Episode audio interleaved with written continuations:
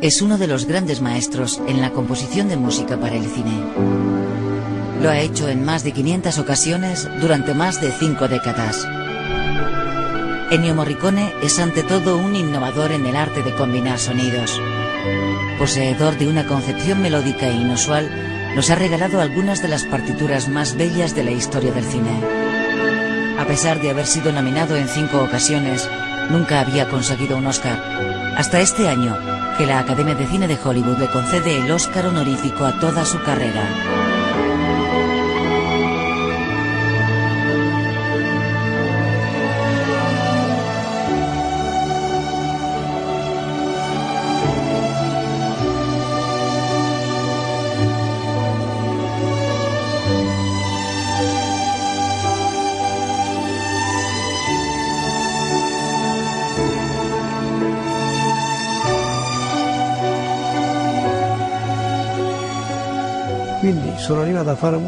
Empecé a hacer música para el cine porque me lo pidieron. Igual que ahora doy conciertos porque existe esa demanda.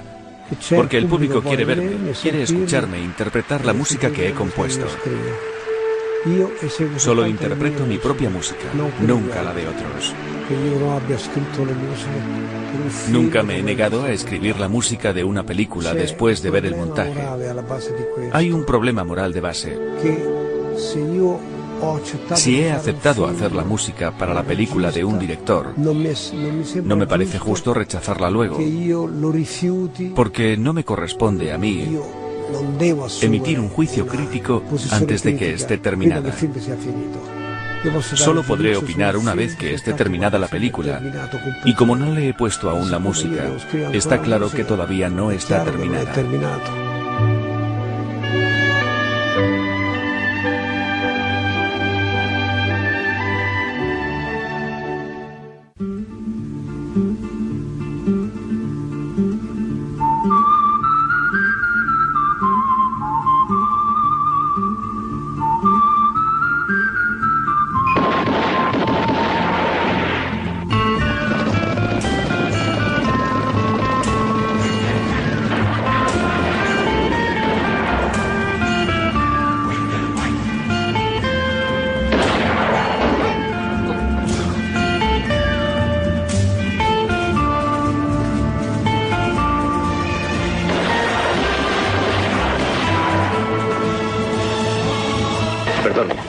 Cuando un marido encuentra a otro hombre en la habitación de su mujer, nunca se sabe cómo va a reaccionar.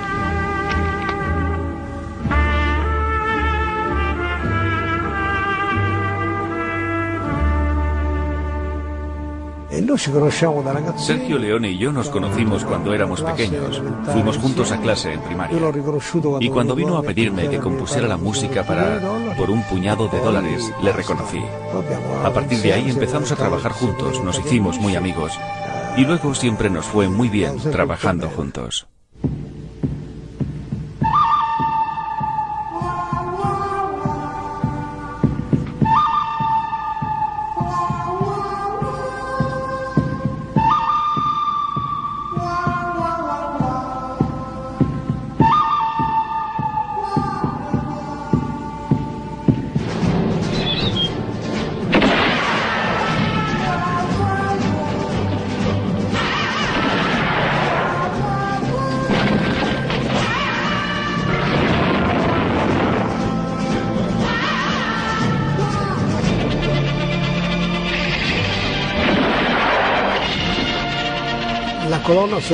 La banda sonora de una película se compone de todos los elementos, tanto de los realistas como los que no lo son. A veces he tratado de englobar en la música algunos sonidos que no forman parte de los sonidos musicales, los sonidos de la vida cotidiana.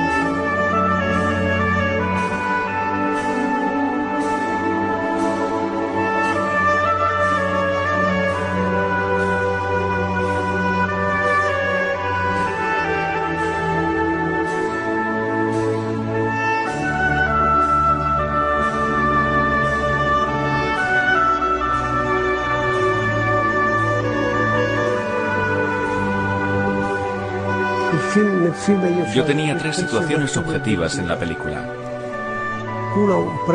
Un sacerdote que tocaba el oboe. La música procedente de Europa. Y en tercer lugar estaba la música étnica, la música del lugar, la música de los indios.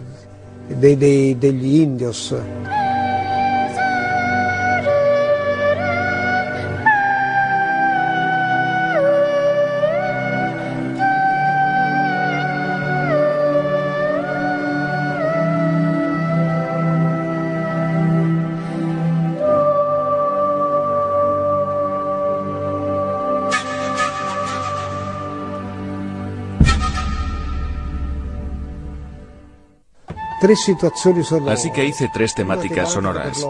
Una para el oboe. Una coral para la música del concilio de Trento. Y otra coral para la música étnica de los indios. Ahí se plasma, de la mejor manera posible, la idea de la comunión existente entre indios y jesuitas.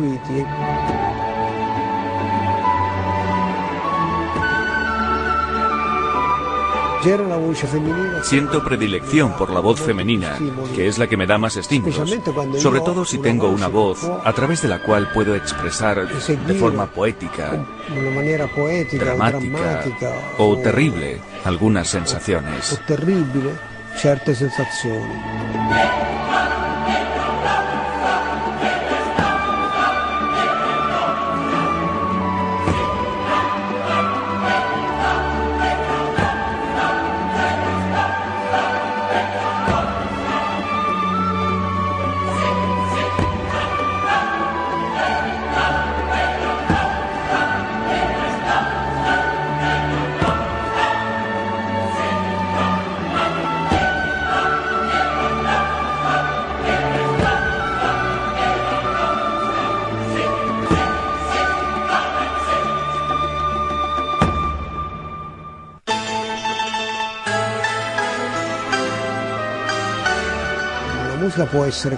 La música puede contrastar con la acción de la película.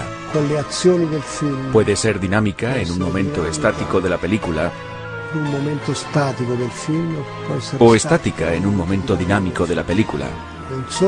Pero no solo tiene que ver con la forma de la música, sino con el sentido de la música. Porque la música puede darle un giro determinado a una película. De un cierto tipo.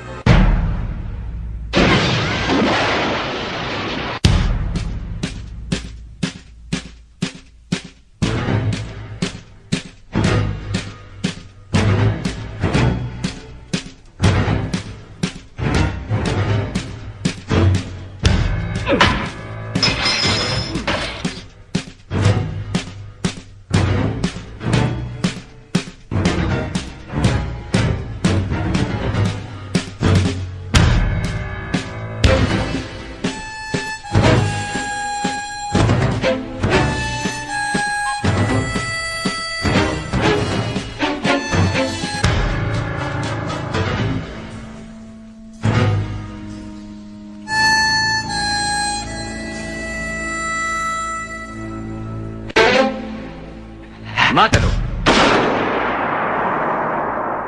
Dos.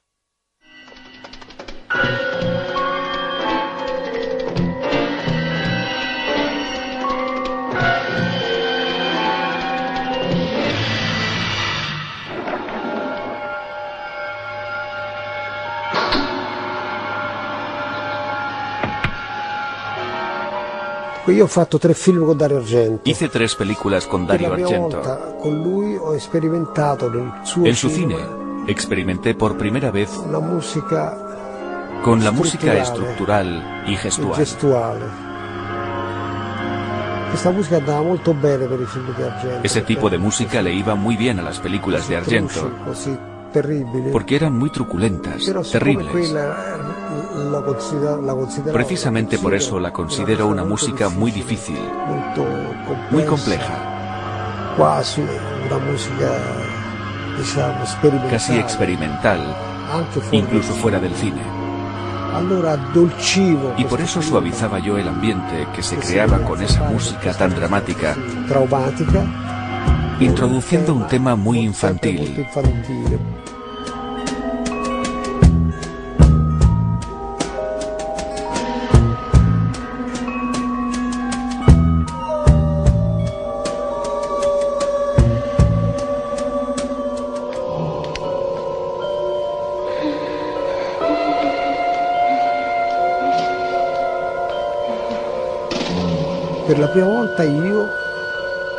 Era la primera vez que trabajaba con la música gestual, es decir, dirigiendo la orquesta y dando la entrada a los músicos de manera espontánea mientras veíamos la película en momentos imprevisibles. Era imprescindible que la orquesta estuviera muy concentrada y atenta.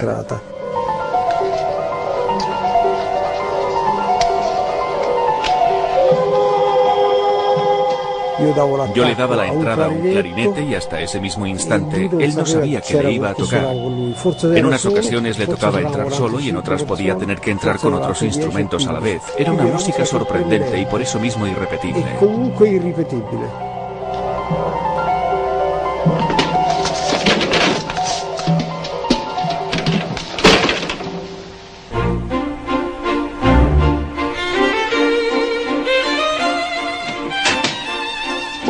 es lo que deja pasar.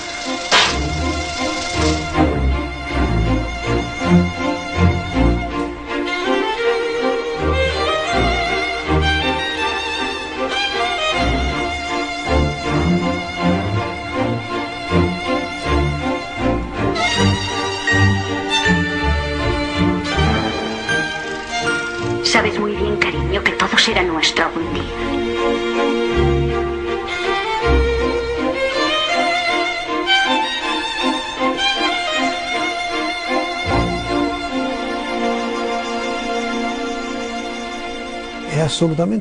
Es absolutamente necesario comprender también lo que no se dice en la película. No solo lo que se dice, sino lo que significa la película. Lo que ésta quiere dar a entender por encima de las situaciones objetivas que se ven. Aparte de lo que se ve, siempre hay un significado subyacente y es eso precisamente lo que la música tiene que hacer aflorar.